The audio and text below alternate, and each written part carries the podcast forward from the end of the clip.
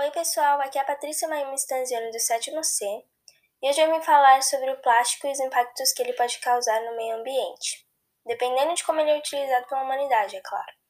Um, primeiramente, o plástico leva uns 400 anos para se decompor e ainda libera gases tóxicos no meio ambiente. Ele pode acabar parando em vários lugares, como os lixões, bueiros, mas principalmente oceanos, o que consequentemente dá origem às ilhas de lixo. Além disso, os animais marinhos podem acabar ingerindo plástico e isso pode acabar voltando para os seres humanos. Dizem que até 2050 pode ter mais plástico nos oceanos que peixes, já que ele é responsável pela morte de 100 mil animais marinhos a cada ano.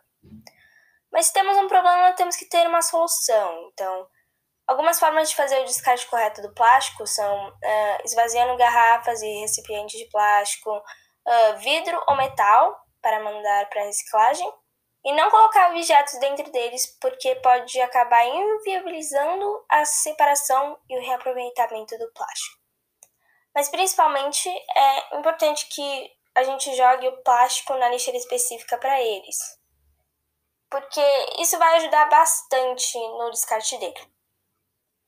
É isso, pessoal. Espero que vocês tenham gostado. Tchau, tchau.